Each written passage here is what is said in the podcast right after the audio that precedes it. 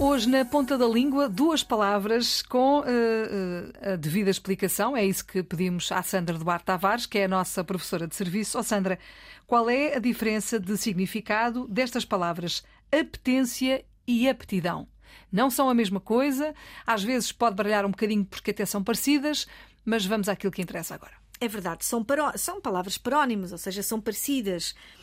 Uh, e eu julgo, Filomena, que algumas pessoas às vezes usam apetência como sinónimo de aptidão.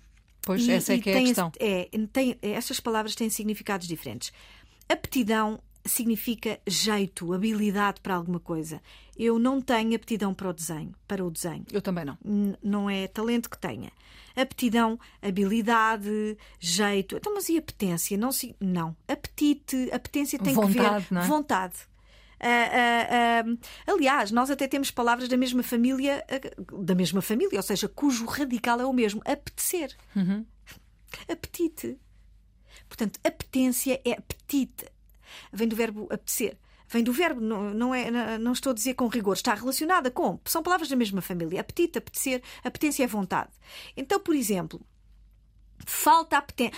O João tem aptidão para o desenho, tem talento, uhum. habilidade, uhum. mas às vezes falta-lhe apetência para desenhar, falta-lhe vontade. Pois. apetência, vontade, aptidão, habilidade. Pronto. Se tiver dúvidas, já sabe que estamos aqui todos os dias. A Sandra ajuda-nos a tirar essas dúvidas.